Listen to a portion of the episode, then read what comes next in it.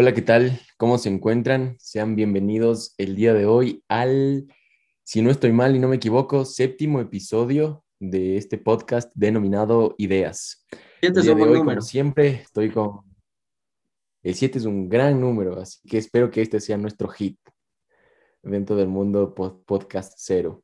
El día de hoy, como siempre, me encuentro con Dani y eh, hoy tenemos un podcast bastante, eh, para mí especial, porque es un tema que me gusta mucho. Es el tema que cuando hablamos de, de temas de políticas públicas o de objetivos gubernamentales o en general de, las, de lo que deben alcanzar las sociedades, siempre me gusta topar este tema.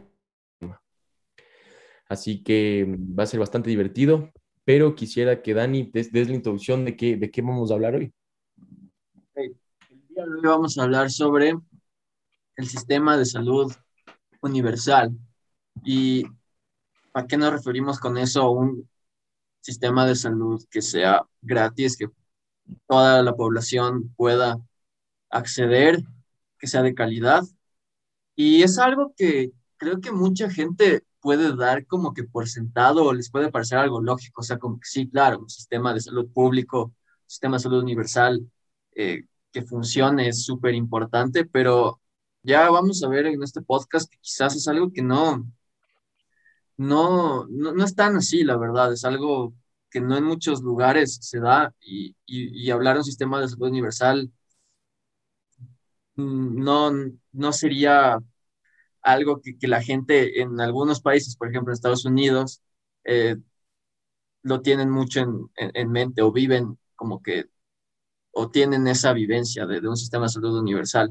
Entonces, nada, hoy vamos a hablar de todos esos temas, vamos a ver casos y, y sobre todo por, creo que la pandemia nos ha enseñado que es necesario un sistema de salud universal, porque luego vemos las consecuencias. Usualmente los países que tienen mejores sistemas de salud han logrado de alguna manera eh, llevar la ola del, del COVID un poco más, no sé, un poco más fresco, pero hay crisis fuertes que pueden surgir a partir de no tener un buen sistema de salud. Y también nos da resiliencia para quizás un futuro, una futura pandemia, no se sabe nunca. Entonces, por eso creo que es muy importante hablar del sistema de salud universal. Y para eso, Pancho va a empezar a dar sus puntos. ¿Qué tienes que decir, Panchito? De una, Dani. Eh, o sea, primero quería, quería contar a quienes nos están escuchando que el, el principal insumo, digamos, que tomamos o de donde nació la idea de hacer un podcast sobre el sistema de salud universal es de esta película de Michael Moore de, del 2008 que se llama Psycho, que él hizo una investigación sobre el sistema de salud en Estados Unidos y bueno, es básicamente una crítica, toma bastantes casos y, cuestiones así. Entonces quería partir primero, Dani, de como para, como para, para conocer también tu punto de vista. ¿Qué te pareció la película? Porque una recomendación mía que yo te hice a ti, entonces quería, quería ver qué, qué te pareció. Sí, o sea, ya había visto algunas películas de Michael Moore, pero esta, esta en particular no. Me pareció súper interesante y es algo que, que, que, la verdad no lo pensaba mucho, o sea, como que un sistema de salud, o sea, cómo funciona el sistema de salud en Estados Unidos es básicamente un negocio, ¿sí? Las aseguradoras médicas ven a la, ven a la gente no como, no como ciudadanos que requieren o que deben tener el derecho de, de, de poder entrar en un sistema de salud, sino como más como ciudadanos de segunda o como consumidores, así, o sea, si hay, eh, hay casos en los que si es que no puedes pagar las, las, las facturas de, de, tu, de la intervención médica, o sea, te dejan botado por ahí, así como si fueras basura. Entonces, el, el caso estadounidense es súper denso y, y como es todo un negocio, es súper súper raro, o sea, como la salud es, todo es un negocio y, y cosas tan cosas tan delicadas como la salud que sean un negocio, o sea, es algo, es algo ya de otro nivel, así de no creer.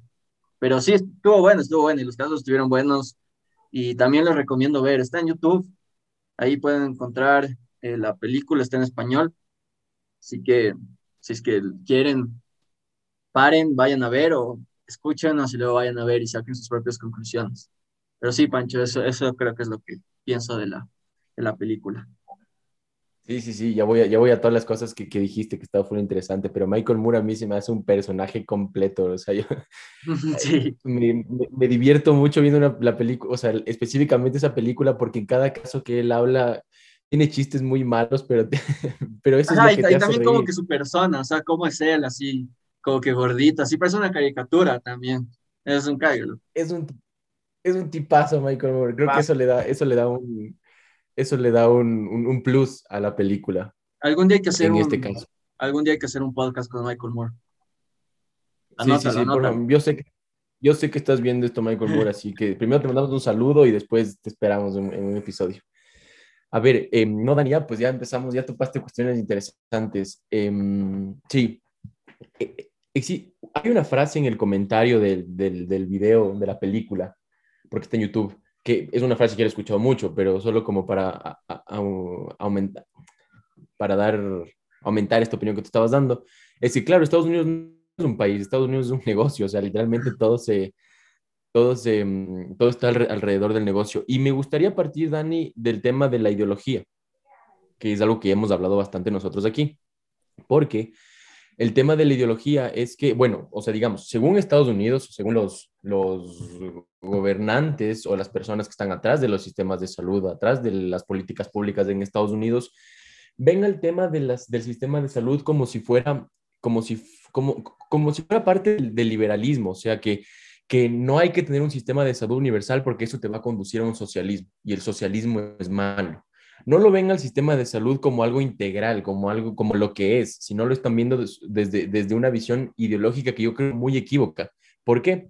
Porque la película, y en la vida real, porque la película es de casos en la vida real, evidentemente, pero la película eh, te demuestra cómo, por ejemplo, países como Reino Unido, Canadá, Francia, que son países democráticos, digamos hasta cierto punto liberales, eh, tienen sistemas de salud universales y no tienen ni siquiera la intención de tener un sistema de salud privado porque, porque va mucho más allá de la ideología, o sea, simplemente atenta con el tema de, de, de vivir en comunidad, de ser una sociedad, de ser un país, de apoyarse los unos a los otros, atenta con todo esto. Hay un ejemplo que me parece muy interesante en la película cuando, un, creo que es un político, no, no, no sé si es un político, un académico, pero hay como le está entrevistando y dice como que tipo, ni siquiera a Margaret Thatcher, que es uno de los gobiernos más liberales de la historia, se le hubiese ocurrido cortar el sistema de salud universal, porque atenta contra todo principio de la sociedad inglesa. Entonces, quería partir, quería partir de ahí, Dani, cómo,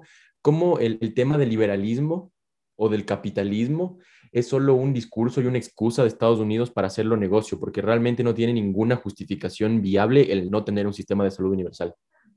Sí, o sea, yo creo que hay que verlo desde un punto de vista histórico, porque desde la Guerra Fría los, los gringos se quedaron traumados, o sea, traumados del socialismo, traumados del comunismo, o sea, mal plan, sí. Y, y, hasta vemos, o sea, en esa época, eh, el mismo Ronald Reagan, que luego sería presidente de Estados Unidos, que, que, era actor en esa época, y que también sería como que junto a Margaret Thatcher las figuras más, más sobresalientes de, de la instauración de un neoliberalismo en el mundo y todo esto.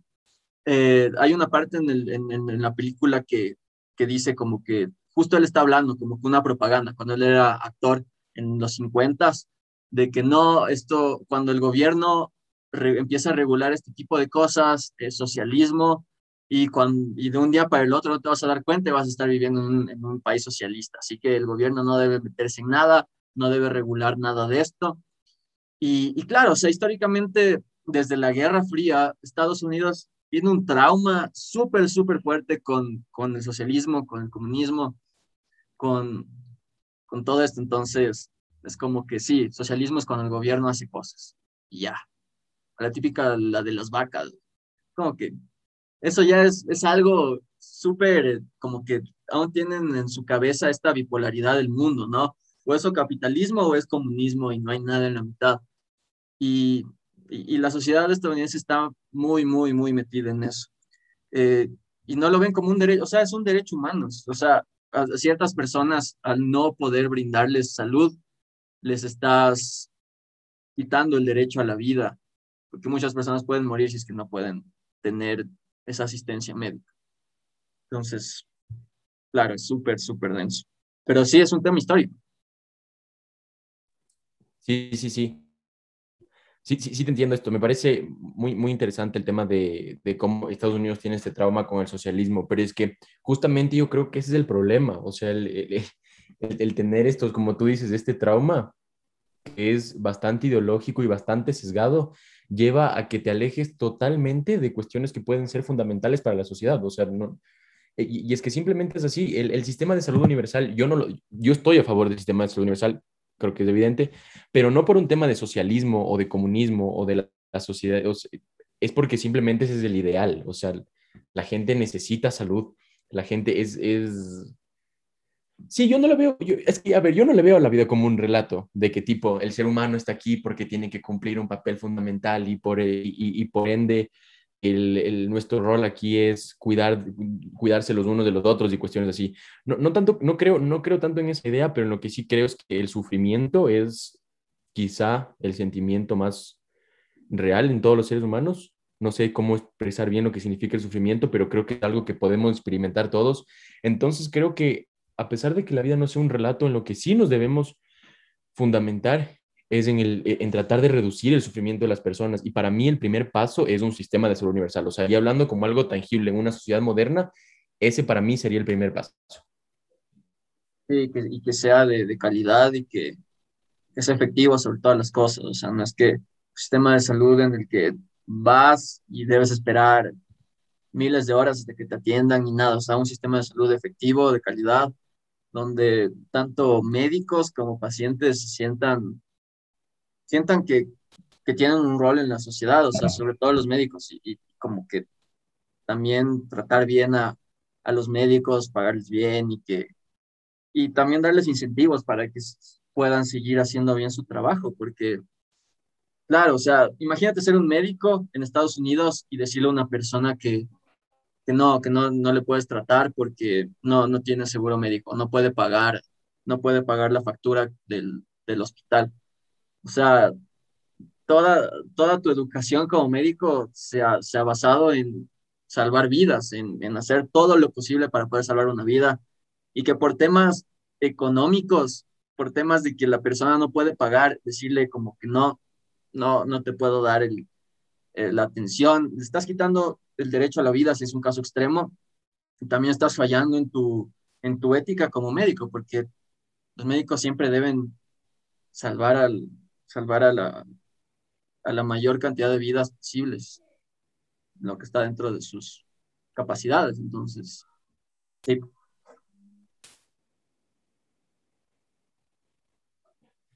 Sí, yo, yo, estoy muy de acuerdo con esto, Dani, o sea, con, con esta cuestión que tú estás mencionando de que el, el, sistema de salud sobre todo tiene que ser de calidad y debe enfocarse en, en sí, e, e, en, en, el tema de la calidad. Y es que creo que este es un gran problema también que vivimos ahora.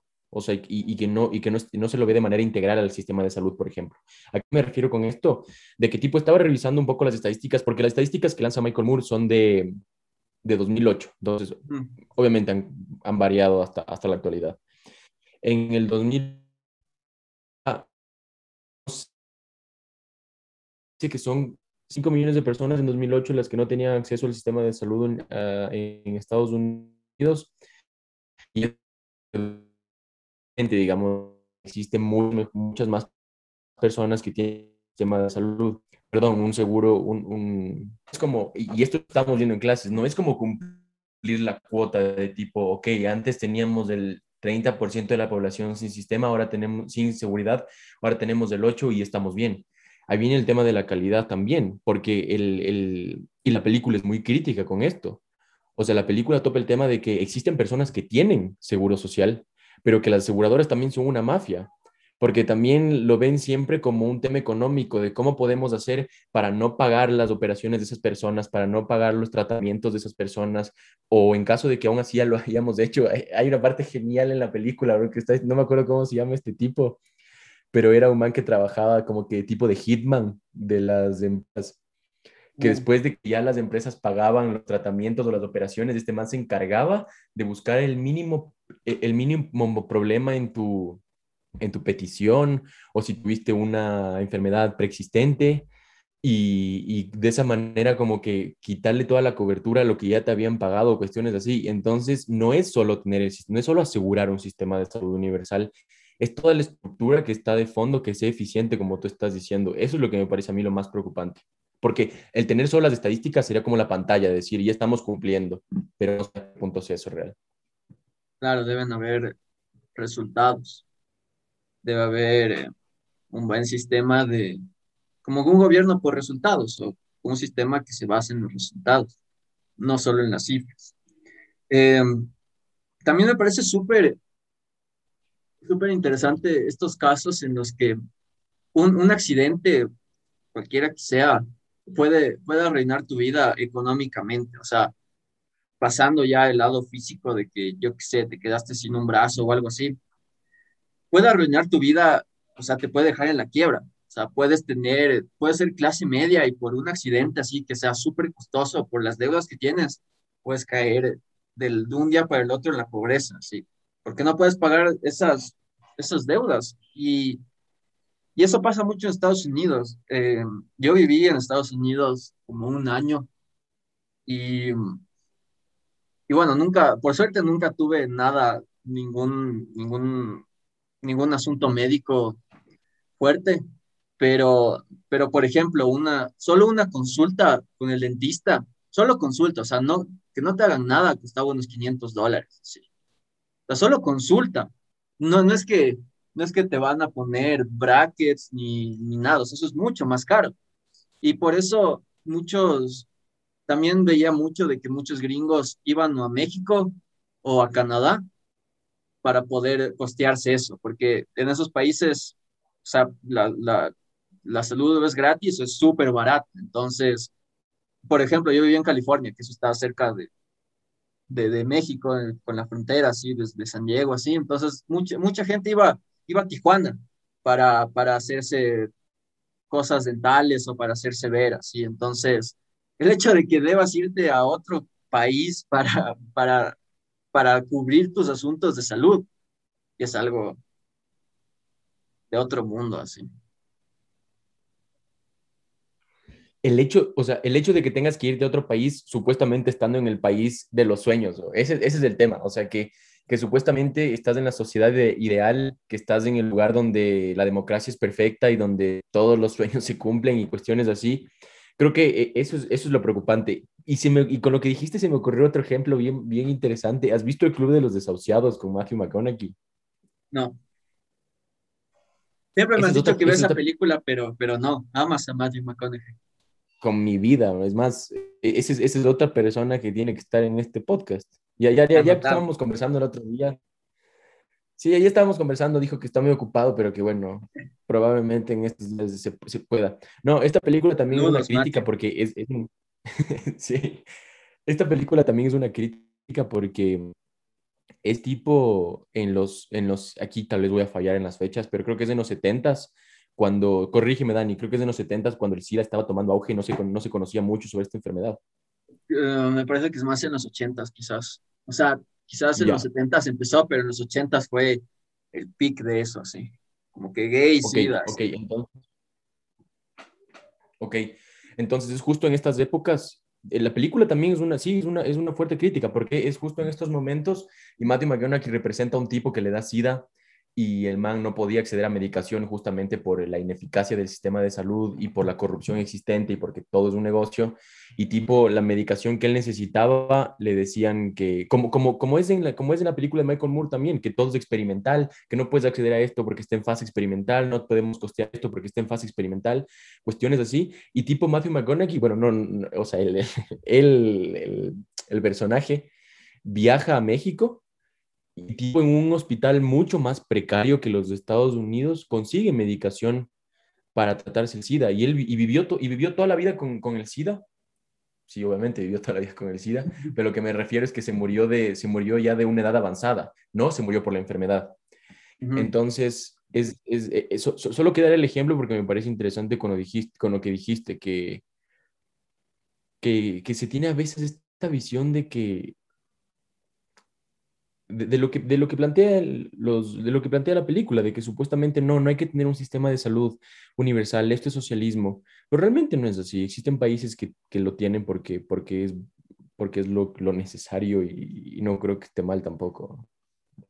Claro, y, y también ahí me hiciste pensar de algo que, que hay una parte del video que también habla de eso, quizás un tipo de discriminación también en el, bueno, vemos que hay un racismo estructural en toda la sociedad estadounidense, pero, pero también se ve en el sistema de salud. Había, había el caso de un, de un tipo que era, que era padre de familia y era, tal vez era negro, no sé si quizás era latino, pero, pero también es como que, también desde que tú entras y te ven como que tu etnia o lo que sea o de otra raza, también te van a tratar diferente y también entran con otros prejuicios.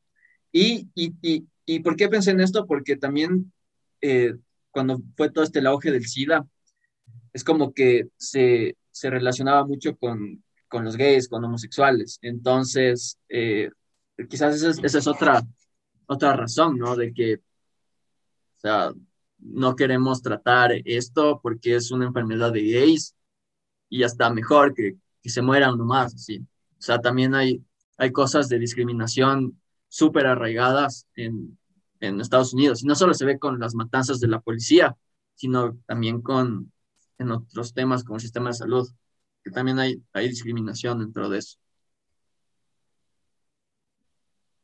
Sí, sí, total, Dani, total. Eso es un gran punto, porque creo que el tema de cómo, cómo Estados Unidos le ve, bueno, creo que estamos bardeando mucho Estados Unidos, como, como los, los países que prefieren no tener un sistema de salud universal lo ven, es el tema de de que la salud es un privilegio a la final. O sea, si tú tienes un poder adquisitivo necesario, o si es que naciste, bueno, no solo poder adquisitivo, como tú dices, si es que naciste en una posición privilegiada, si es que eres blanco, si es que eres hombre, si es que eres educado, si es como, como, como tú explicaste, todas esas características que te hacen hacer, que te hacen tener una posición más privilegiada, es que así lo ven los, así lo ven los, así lo ven los países que, que no tienen el sistema. ¿Y por qué me parece interesante? Porque Michael Moore, por ejemplo, el, al inicio del video, de la película, él dice, este, esta película no es para las personas que no, no, está dedicada para las personas que no tienen el sistema de salud universal, sino que está dedicada para, tomar para las personas que sí tienen, que están en esta situación privilegiada y que deberían tomar conciencia de por qué es necesario apoyarnos los unos a los otros y tener un sistema de salud universal. Ese, esa, creo, ese, ese creo que es la gran cuestión también y conectándolo con lo que tú dices, es verdad. O sea, ahora la salud y en, muchos lugares la salud es un privilegio dependiendo de dónde naces, de cuál es la estructura que te forma. No es un, no es un derecho realmente como se menciona en, en, en, la Carta de los Derechos Humanos, de que todos deben tener acceso a la salud. Claro, idealmente es lo, que se, lo que se menciona, es el discurso, pero a la final vemos que la salud, como muchas cosas, no es que, no es que es un tema solo de la salud, pero como en todo, siempre va a ser un privilegio. Y por eso creo que, y ahí es donde para mí se convierte en la salud en el tema más importante, porque puedo entender que existan cosas históricas que han generado privilegios para unos, perdón, y rechazo para otros, pero no puedo entender que, que la salud sea algo que, que, se pueda privilegiar, o sea, eso es algo que para mí debería estar fuera de todo, de todo discurso, de toda estructura. Claro, debe ser algo lógico. Y también eh, quería aquí topar otro punto que, que me pareció saque un poco de conclusión de esto, y, y, son los efectos que tiene, tiene un sistema de salud privado. Aparte de los más obvios como deuda, que en Estados Unidos, o sea, te puedes endeudar o en estos países te puedes endeudar por, por querer eh, hacerte un tratamiento médico o por querer estudiar, o sea, es un círculo vicioso en el que siempre vas a estar endeudado. Y, y así se beneficia mucho el, el, el, sistema de tu deuda. Pero hay otros efectos que, que quizás no se notan mucho. Y uno de los efectos que, que, que quizás puede salir de esto, no tengo datos, no tengo pruebas, pero, pero me parece que... Pero tampoco dudas. tampoco dudas, es que hay, genera una poca confianza en el sistema de salud, o sea, genera que, genera que, que la gente desconfíe de su sistema de salud, por ende desconfía de grandes farmacéuticas que lo ven como un, o sea, ven que, o sea, estas farmacéuticas es un negocio y a mí no me ven como, como un ciudadano, me ven como una persona, me ven como un cliente más. Y de eso también pueden surgir estos, todos estos movimientos antivacunas. O sea, no es que salen de la nada, pero, pero pueden salir de esto. O sea, de una poca confianza en tu sistema de salud genera que, que, la gente eh, tenga esta paranoia de alguna manera en las farmacéuticas, en las vacunas, y no los, o sea, no los estoy tampoco diciendo que están bien, nada, pero quizás pueden haber razones para eso y quizás por eso es tan fuerte este movimiento antivacuna en Estados Unidos, porque mucha gente no, no tiene confianza en su sistema de salud y no tiene confianza en las farmacéuticas para nada. Entonces, eh, vacúnense, por favor, si tienen la posibilidad de vacunarse, vacúnense, pero, pero también podemos de alguna manera entender a esta gente que es antivacunas y anti todo esto. Eh, no sé si tú pensaste en eso, porque parece que es algo que también puede surgir de un efecto de esto, porque en Europa no se ve tanto, o sea, en Europa donde el sistema de salud es gratuito y tienen confianza en su sistema de salud, no hay tanto, pero Estados Unidos es como que el ejemplo claro de, de los movimientos antivacunas. No, no, no había pensado en el ejemplo y me parece, me parece muy, muy bueno, me parece muy interesante.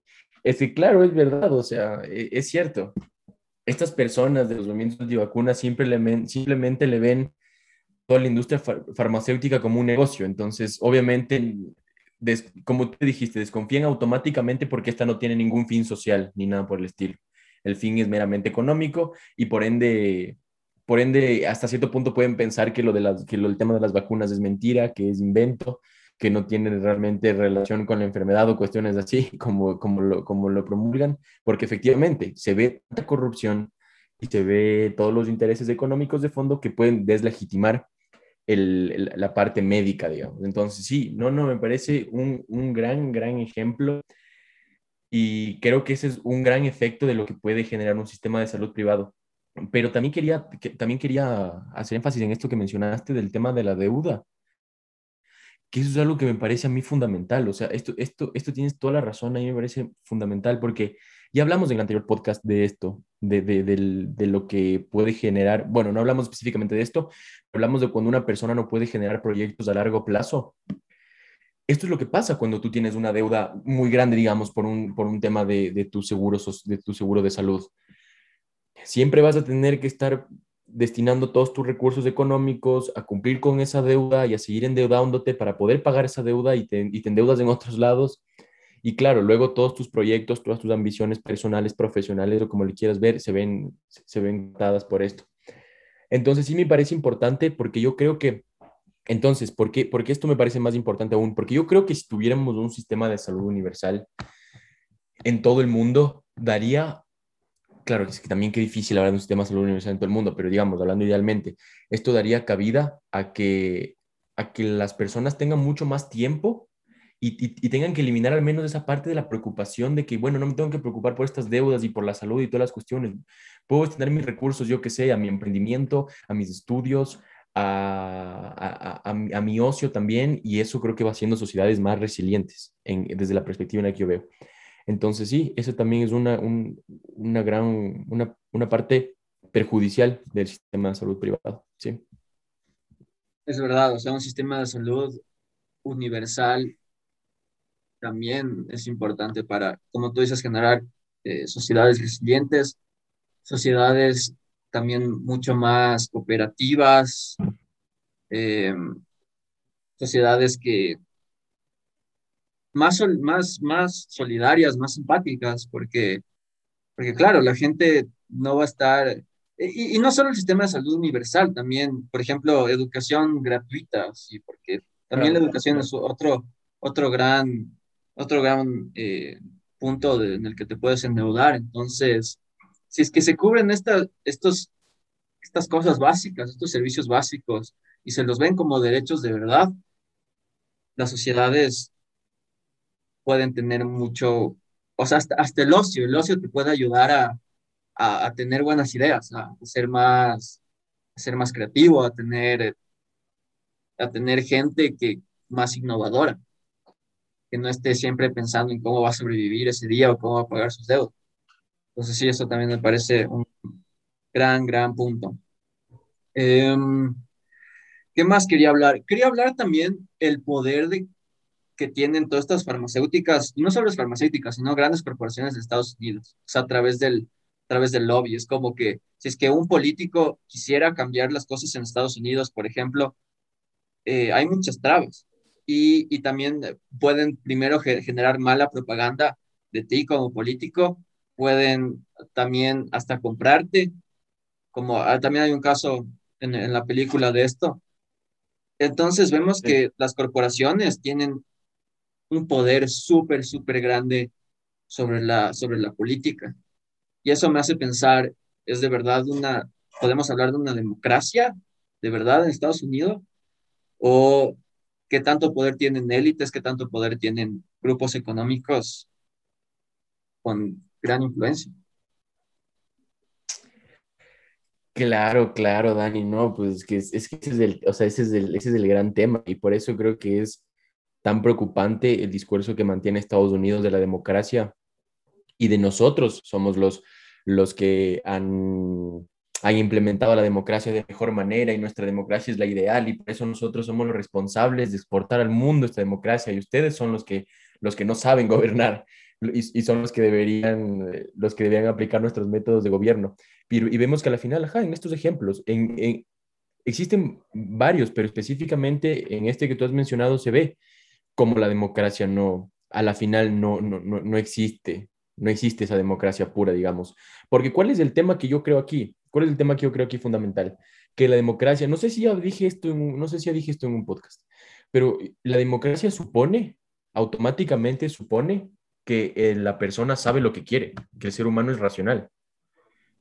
Pero realmente no es así. O sea, las sociedades son, el humano está atravesado por la subjetividad, es irracional, y esto conlleva a que a que no puede existir una democracia y por supuesto, al, existir todas estas cuestiones, va a existir la manipulación, va a existir la manipulación de la democracia, van a existir sociedades privilegiadas, porque en una democracia se supondría que todos deberíamos estar en igualdad de condiciones para poder tomar las decisiones, para poder elegir los representantes, pero no es así, no es así. La democracia es solo la pantalla para, para legitimar la dominación que está de fondo ahí, de que oh, sí, tú tienes tu voto, tú, tú, estás, tú estás eligiendo tus representantes, pero bueno, nosotros de acá somos los que estamos tomando las decisiones. Entonces, eso sí me parece, eso sí me parece importante, de, de, ver cómo, de criticar esta idea de que se le, se le, ve a Estados Unidos como la democracia perfecta, pero tiene muchísimas fallas. Claro, y, y, bueno, creo que podríamos hablar de democracia en solo un, un podcast, en un episodio, que da mucho de qué hablar, pero investigando todo esto, eh, llegué a un artículo súper interesante que quisiera, quisiera compartir contigo y con ustedes. Eh, no es ningún artículo de, comunistas, de socialistas, ni nada. O sea, son, son, son profesores, son académicos de la Universidad de Princeton, de mismo Estados Unidos. Eh, el artículo es de Gillens y de Page. Y ellos, y ellos dicen que Estados Unidos en realidad es una oligarquía en su artículo, en su investigación. ¿Y por qué, y por qué llegan a esta conclusión? O sea, dan datos, dan datos duros de que desde los años 70, eh, la voluntad política de élites y de grupos económicos eh, siempre va a ser más tomada en cuenta y se, han, y, se han visto beneficiados todos estos grupos económicos en Estados Unidos. Lo que también podría ser catalogado, por, por eso podríamos catalogar a Estados Unidos como una oligarquía. Es algo que, o sea, no sé, nadie dice Estados Unidos es una oligarquía, o sea, que democracia, ¿no?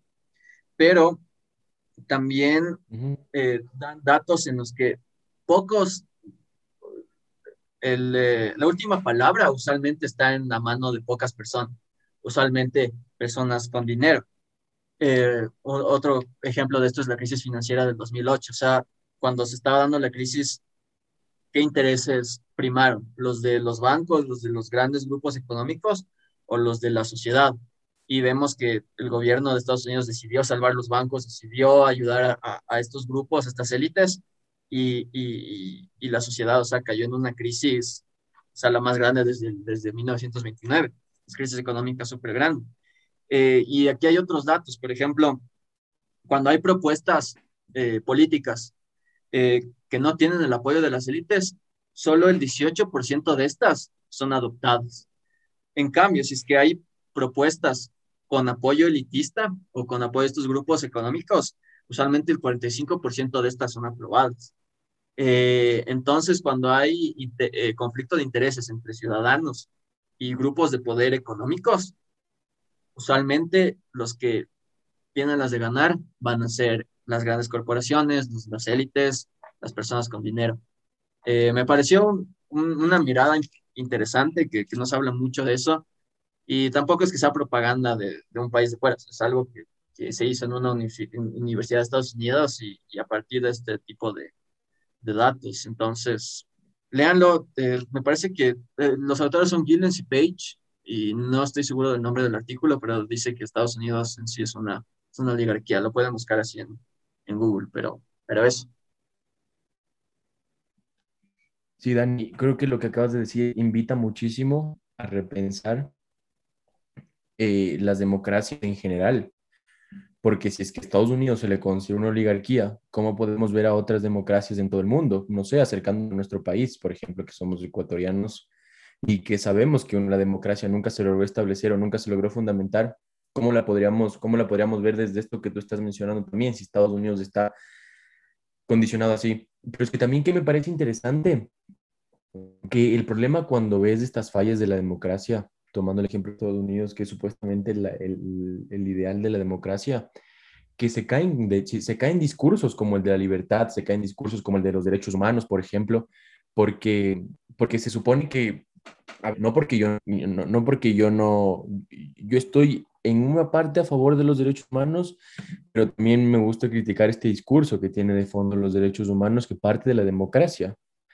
de que a la final se van, de, que todos son iguales, de que tú puedes, tú puedes eh, perseguir tus, em, sí, de, que tú puedes perseguir lo que tú deseas porque eres igual, porque estás en igualdad de condiciones a todos, que prácticamente mencionan los derechos humanos, que todos deberíamos ser iguales, que todos debemos tener acceso a todo. Creo que ahí vemos que se cae esto, o sea, ahí, ahí realmente donde se cae el discurso de los derechos humanos, cuando ni siquiera la democracia puede ser estable en el país en un país, en una sociedad, mucho menos van a poder ser estable un prerrogativo cuestiones así. No sé qué piensas. Sí, exacto, pero eh, como digo, también el tema de derechos humanos es algo súper amplio, podemos solo hablar horas, pero claro, también, también estoy de acuerdo, o sea, los derechos humanos surgen de esta, netamente de una ideología capitalista de que todos son iguales, eh, todos tienen los mismos derechos. Quizás en la carta sí, pero en la realidad no se ve mucho de esto y, y una clara evidencia de, de, que no todos están en igualdad de condiciones y no todos pueden acceder a los mismos derechos es el tema de la salud. O sea, gente que, que, que por un tema de salud, o sea, de que no puede pagar sus, sus factura o sea, solo va, va a morir así, porque no tienes suficiente dinero, te mueres.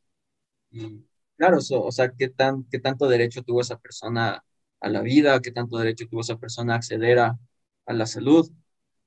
Y, claro, o sea, la democracia, los derechos humanos es algo que se, que se lanza mucho en los discursos, pero, pero quizás ya son, son, son palabras vacías, ¿sí? sin mucho tiene mucho significado. O sea, ahorita si dices que eres demócrata o si dices que crees en la democracia, no significa mucho, porque ¿qué, ¿qué, es la democracia en sí? O sea, ¿qué tipo de democracia es la que tú crees? O sea, la, estadounidense, o crees que en países como Venezuela o en Cuba hay democracia? O sea, y es, es, un, es un término que ha tenido tantas, tantos significados que se ha vuelto para mí algo ya vacío.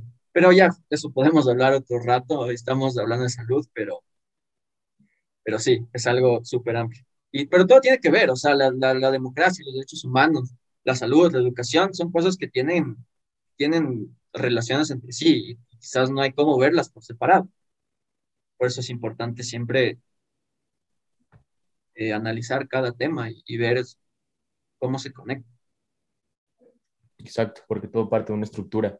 Y tienes razón, o sea, sí podríamos Sí, sí, sí, definitivamente debemos dedicarle un capítulo específicamente a esto, porque hay mucho que hablar. Pero ya que, ya que estamos retomando el tema de la salud y que mencionaste a Cuba, el, el, la, película también menciona a Cuba. no quería yo específicamente topar este ejemplo porque sé que puede ser bastante controversial, pero creo que es importante también decirlo. Y, yo estoy consciente de que en Cuba, digamos, existen cuestiones como, por poner un simple ejemplo, aquí no, no voy a decir que es lo único, ojo, no, no. Pero poner un simple ejemplo, claro, la libertad de expresión es algo que no existe en Cuba, por ejemplo. O no, o no, o no de, ajá, o no de la manera ideal. Pero, por ejemplo, tienes el otro lado que es el sistema de salud. Entonces, eso digo que, por, por eso digo que yo no le tomo a Cuba como el ejemplo de que qué sociedad ideal porque tiene un sistema de salud universal. Ojo, a eso quería llegar tampoco, de qué tipo es que un país que ya tenga salud, sistema de salud universal ya es perfecto. No, no, no, no, no, no va por ahí. Simplemente el sistema de salud universal tiene que ser la... Porque, a ver, sí, yo creo que en, el, en la película Michael Moore sí elogia un poco a Cuba porque tiene un sistema de salud universal, que yo no lo veo así. Pero lo que me refiero es que una vez que tengamos un sistema de salud universal, deberíamos preocuparnos ya por las otras aristas. Creo que esto es algo que, esto es algo que no pasó en Cuba. Cuba se desvirtuó totalmente. Tiene un sistema de salud universal que aparentemente es uno de los más eficaces, pero, pero a la final también Cuba es presa de los discursos, presa de las ideologías y no puede avanzar en otras cuestiones. Entonces, por eso quería topar yo también el tema, Dani, de que, o sea, simplemente alejarse de la ideología. O sea, ni Cuba ni Estados Unidos simplemente el sistema de salud universal porque es lo necesario. Y después nos preocuparemos por las cosas, por las cosas que, que, siguen. Y, y, sobre todo, ya para, para, tener tu opinión sobre este tema, algo que me pareció algo chévere, digamos, es que se utiliza mucho también el discurso de que es necesario muchos recursos para tener un sistema de salud universal. De que, claro, sí, sistema salud universal para todos, pero realmente se necesita muchos recursos. Es, es evidente que se necesita muchos recursos, pero Cuba tiene un sistema de salud universal aparentemente estable y no es el país con los más, con, que más recursos tiene en el mundo. Por lo menos no tiene los recursos que tiene Estados Unidos. Entonces creo que los de Estados Unidos sí recaen en el discurso porque tranquilamente se podría establecer un sistema de salud universal, pero no está estructurado así. Sí, o sea, ve, ve, el ejemplo de Cuba, eh, que tiene muy pocos recursos económicos y tiene un sistema de salud que que funciona y, y, los doctores cubanos son, son reconocidos en todo el mundo, o sea, ya lejos de las ideologías, eh, muchos, o sea, Cuba siempre, cuando empezó la pandemia, mandó muchos doctores cubanos a, muchas partes de Europa y, fueron recibidos con los brazos abiertos, allá dejando ideologías de lado. Imagínate lo que Estados Unidos con todos sus recursos, o sea, cómo sería el sistema de, de, salud pública de Estados Unidos, de salud universal, si es que destinan algo de sus, de sus recursos que creo que lo que más gastan es, es, temas militares, algo de eso a, salud, o sea, imagínate cómo sería ese, ese, sistema de, de, salud. Con tantos recursos que tienen, sería algo, o sea, increíble, así, o, hasta, o hasta educación, o sea, pero, pero no, o sea, los, los, los, recursos económicos, o sea, no son, primero no son bien eh, usados en, Estados Unidos por este miedo al socialismo, de que el gobierno debe abstenerse de temas sociales y ya. Pero, como tú dices, Cuba es un ejemplo de que no necesitas tantos recursos económicos para tener un sistema de salud, o sea, que, que, funcione. Y, y, también tiene que ver mucho con, con, con, la educación, o sea, si es que en las universidades da mucha más cabida a, tener buenos profesionales en el tema médico, más doctores, que los doctores sean bien remunerados, que sean, sean tratados bien por la sociedad, sean de alguna manera como que mimados. Eh, eso genera que, el sistema de salud también, también esté, esté 10 sobre 10. ¿sí? Entonces, Claro, o sea, no es que, no es que se va a gastar mucho dinero para tener un sistema de salud público y, y, va a poner al Estado en la quiebra.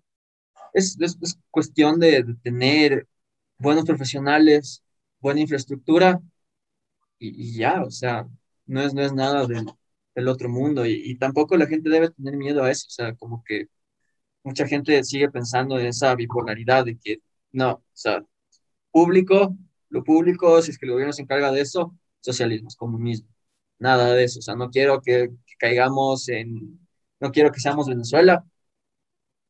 Y, y, tienen como que esta, esta esta falsa confianza o esta, esta fe, ciega en, en, lo privado. Lo privado es lo mejor y, y, ahí me tratan mejor y, siempre voy a ir al, sistema privado, a las universidades privadas, al sistema de salud privado porque, porque es el mejor.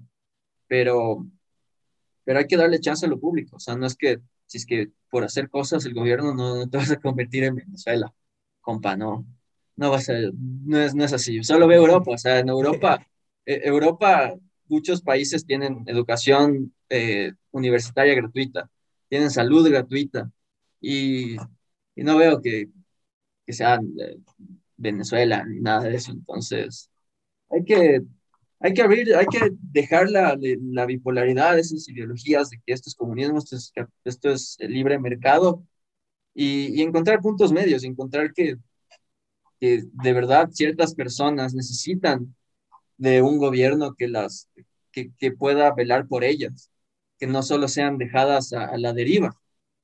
Eh, tal vez tú en tu posición privilegiada no, no necesites del gobierno, pero hay, muchas personas que, que, no tienen nada más que eso, o sea, no, no, van a poder salir adelante si es que el gobierno no les da las, los, los, los instrumentos, los, las, las condiciones para poder salir adelante. Entonces, también eh, salgamos de esta idea de que lo público, comunismo, lo público, muerte, Stalin, Venezuela, Maduro, nada, para nada. Exacto, exacto.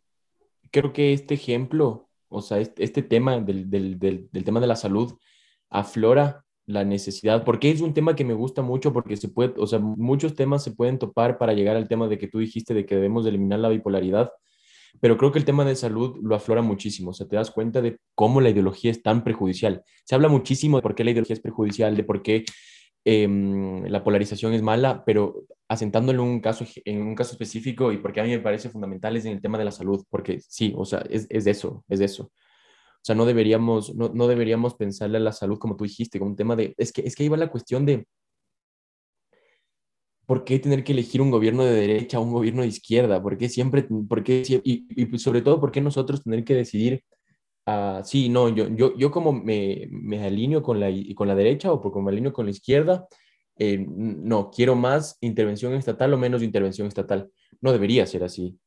O sea, van a existir momentos en la sociedad donde se necesite intervención estatal, van a existir momentos en la sociedad donde tal vez dejarlo un poco más al mercado, como se dice, puede ser más eficiente, que los recursos estén gestionando bien, pero va a ser necesario que ahí se haga un ajuste a través del Estado. No sé, o sea, no, no, es, no es blanco y negro, existen grises en, ya cuando estamos en la práctica de una sociedad y eso se puede ver con el tema de la salud. El tema de la salud es fundamental porque topa un porque topa las bases de la estructura. O sea, simplemente topa las bases de la estructura.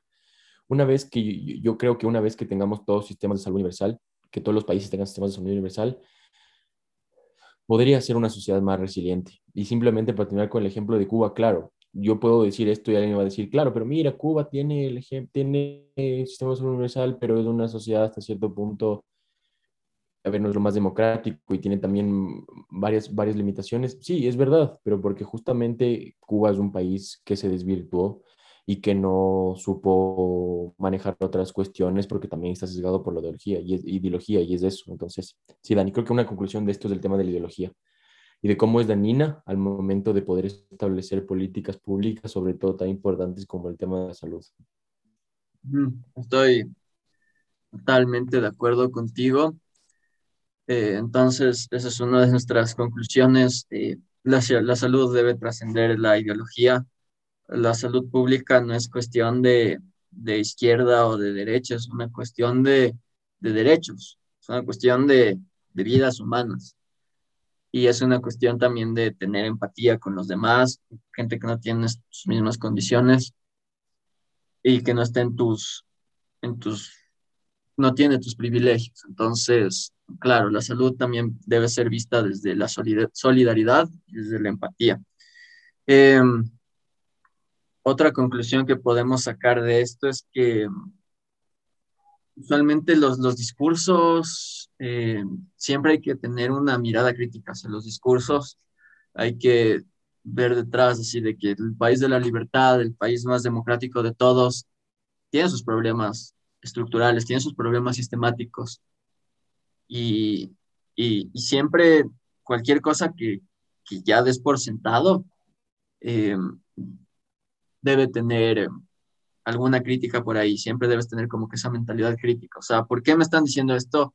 ¿De dónde sale esto? ¿Esto es verdad? O sea, eh, creo que eso es, eso es lo principal que, que también nuestro podcast Ideas intenta inculcar en la gente, que es, o sea, tampoco tomen lo que nosotros decimos como la verdad absoluta, pero, pero critiquen, o sea, vean otras maneras, lleguen a sus propias conclusiones. Eh, otra conclusión, llegan a sus propias conclusiones. Sí, sí, sí, no, de acuerdo, de acuerdo. A yo, yo me apego a esa conclusión, o sea, más que para mencionar otra cosa, me apego a lo que dijiste, porque los discursos son muy perjudiciales, muy perjudiciales y a veces carecen de sentido en la práctica. Ese es el problema, que simplemente son retórica y carecen de muchísimo sentido después. No sé, Estados Unidos está como, tiene el trauma con el socialismo, pero eh, tienen cuestiones socialistas en el, en el país, la policía, los bomberos, existen servicios que son, digamos, socializados. Entonces, todo es discursos, o sea, simplemente son discursos. El tema de, de, la salud no tiene nada que ver porque, porque se va a caer en socialismo, en comunismo, no tiene nada que ver por eso. Simplemente no se adopta el sistema de salud universal porque van a perder plata, porque las empresas, las élites, las personas que están en la cabeza van a perder dinero. Entonces, yo creo que, y, este, y simplemente el ejemplo, adoptarlo ahora a nuestra situación, al, Ecuador y América Latina, porque ahorita América Latina y, el, Ecuador y América Latina están pasando por un proceso de que, tú sabes, Dani, se está hablando mucho de que si la salud en, América Latina debería ser privatizada o, debería ser cubierta por el Estado. Entonces, o, en general, los servicios deberían ser privatizados o cubiertos por el Estado. Entonces, creo que eso nos invita a reflexionar. América Latina está pasando por un proceso de transición en varios gobiernos. Entonces, a, eso, si, está, si supuestamente estamos en una democracia, como dice el Dani, chance critiquemos para poder elegir los líderes y, y ver qué es realmente lo que queremos como, como, como sociedad, como países, como región, en general, y, en general como en todo el mundo, pero alejándonos de estos discursos dañinos, definitivamente. Y, y, el más claro ejemplo de, de, de, por qué es necesario un sistema de salud universal es la crisis en la que estamos viviendo ahora, la pandemia. Eh, ¿Qué hubiera pasado si es que teníamos un sistema de salud eficiente, de calidad? ¿Cómo quizás las, las consecuencias no hubieran sido tan catastróficas con el tema del coronavirus?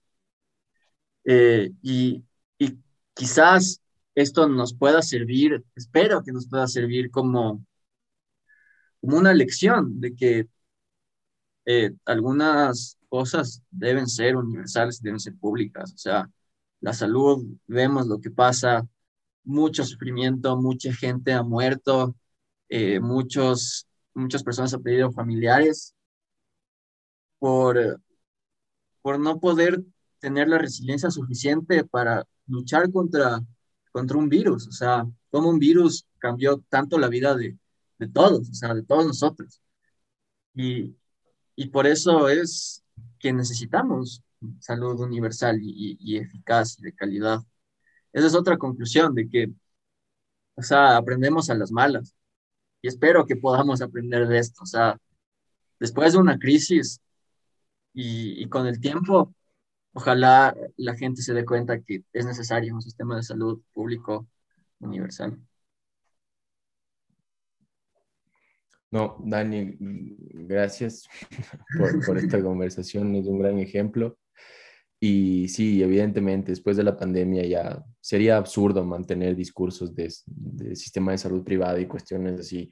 Deberían estar enfocados en generar un sistema de salud universal. Ese debería ser ya la agenda, debería ser agenda global eso. O sea, ni siquiera ya no, es, ya no es debate, no es debate, es, es, realmente algo fundamental.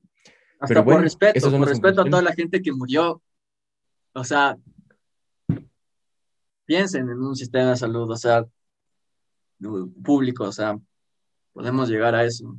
Y, ya, o sea, dejen su ideología de lado y, y luchemos todos juntos por tener un buen sistema de salud. Sí, siempre como dices, a mí me gusta ver, verle las cosas como siempre mencionas, desde la posición privilegiada en la que estamos, no porque ya estamos en una posición privilegiada, ya, ya, ya la hicimos, no, no. Desde nuestra posición privilegiada tratemos de ayudar y tratemos de construir estos, estas, estas ideas, sobre todo en este caso el sistema de salud universal, que es fundamental. Pero bueno, ojalá, ojalá tenga repercusión, Dani, ojalá llegue a esto a, a, Biden. Sí, ojalá esto llegue a los presidentes de todo el mundo, se contacten con nosotros, hagamos un foro internacional y, y así tú y yo seamos los precursores del sistema de salud universal. Ojalá, ojalá lleguemos a eso. Y toda nuestra increíble audiencia del YouTube y del Spotify. Igual, gracias por vernos. Hemos tenido eh, una buena acogida a nuestros últimos videos que hemos subido, así que también gracias por eso. Y toda la gente que se suscribe. Suscríbanse. Sí, está bastante, chévere. Y ahí vamos a seguir, obvio vamos a seguir, vamos a seguir esto. Esto está de largo, digo. Exacto. Bueno, en ese caso, eh, vamos a dejar el episodio hasta aquí. Para las personas que llegaron hasta acá, les agradecemos, como dijo el Dani. Esperemos que hayan sacado ahí una, que otra idea, una que otra conclusión. Obviamente nosotros no tenemos dominio eh, absoluto sobre el tema, para nada. Siempre recalcamos eso, que es a la final opinión y es una manera de ver las cosas. Esperemos que, que ustedes también se sumen a esto a través de las plataformas que tenemos, sobre todo YouTube, por ejemplo, generar debate, no sé, para que esto se pueda tener mayor alcance y así nosotros también poder hacer, porque claro, no queremos caer solo en el discurso, obviamente, de, para, de, de que y aquí estamos dando nuestras ideas. Obviamente quisiéramos también generar algo más tangible, pero para eso necesitamos tener el alcance y todas esas cuestiones y eso es lo que queremos hacer. Primero estamos tratando de, de también nosotros estructurar nuestras ideas y en algún momento también quisiéramos ser parte de, de, de, estas luchas que estamos hablando aquí, no solo, no solo como comentarlo, sino realmente generar un cambio. Así que por eso queremos que, que se sume, que se sume. Eso, Dani, ese es mi estilo. Exacto. Sí, igual. Todo lo que dijo Pancho, pues Por dos. Por dos. Y ok, no, gracias. Hasta aquí el episodio. Nos vemos en la próxima semana. Bye. espera, espera, debo decirlo de denle like, suscríbanse, activen la campanita, eh, comenten y comparten esto con todos sus amigos. Bye bye. Besitos, besitos, chao, chao.